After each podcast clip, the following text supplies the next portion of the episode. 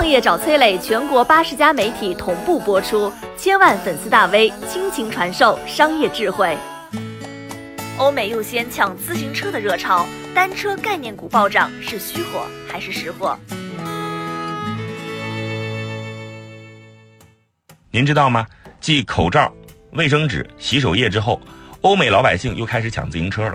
随着欧洲疫情缓和，五月上旬开始，各国逐步解封，欧洲人终于能出门了。但是公交车、地铁是没人敢坐了，自行车、电动车成了热门的代步工具。西班牙、意大利、英国自行车销售额是暴涨，美国就更不用说了，一千美元以下的自行车全部售罄。按理说呢，这些电动车和自行车在欧洲市场上的均价都是一千美元上下，高端款甚至超过一千六百美元，随便一辆都要折合人民币万把块钱。为什么还会出现这种供不应求的情况呢？原来啊，自行车热和当地政府推出的各种措施有很大关系。比如说，意大利为了鼓励老百姓骑车，专门推出了购车补贴，最高补贴折合人民币四千块钱，补贴一用等于直接给车打了半折。不过，为什么这次抢的又是咱们的自行车呢？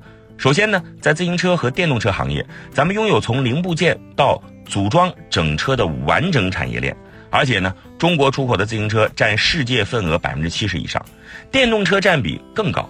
其次呢，欧美国家刚刚复工，很多工厂没开工，根本消化不了这么多订单，只能从咱们这儿进口。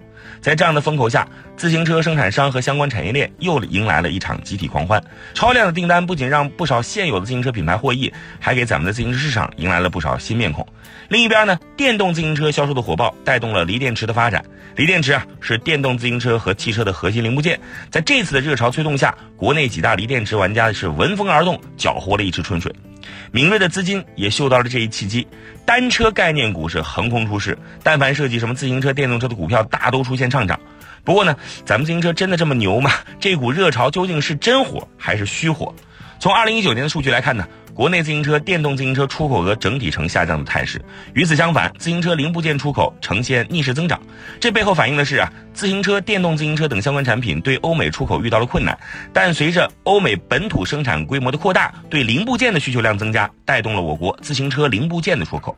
所以呢，从长期来看，单车概念股或许只是股票市场上的一次热点追逐。毕竟，短短半年来，从什么口罩啊、头盔啊，再到单车，被炒起来的概念股实在是太多了，咱们老百姓也都已经见怪不怪了。我是崔磊，很多互联网公司都曾邀请我去分享创业方面的课程，包括抖音、快手、百度、阿里、腾讯等等。